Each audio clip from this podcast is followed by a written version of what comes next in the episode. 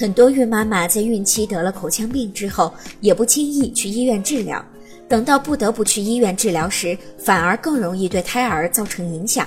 因为目前患有口腔疾病，生出来的孩子患口腔疾病的可能性反而大大增加，所以患有口腔疾病的孕妈妈一定要及早治疗。那么，孕妈妈患有口腔疾病的原因有哪些呢？一、怀孕后体内激素发生变化，尤其是黄体酮水平上升很高，导致牙龈肿痛的发生；二、孕期饮食习惯改变和饮食不规律，以及身体状况的变化。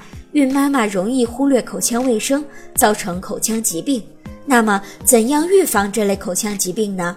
建议孕妈妈少吃高糖量、高粘性的食物，每次进食后刷牙。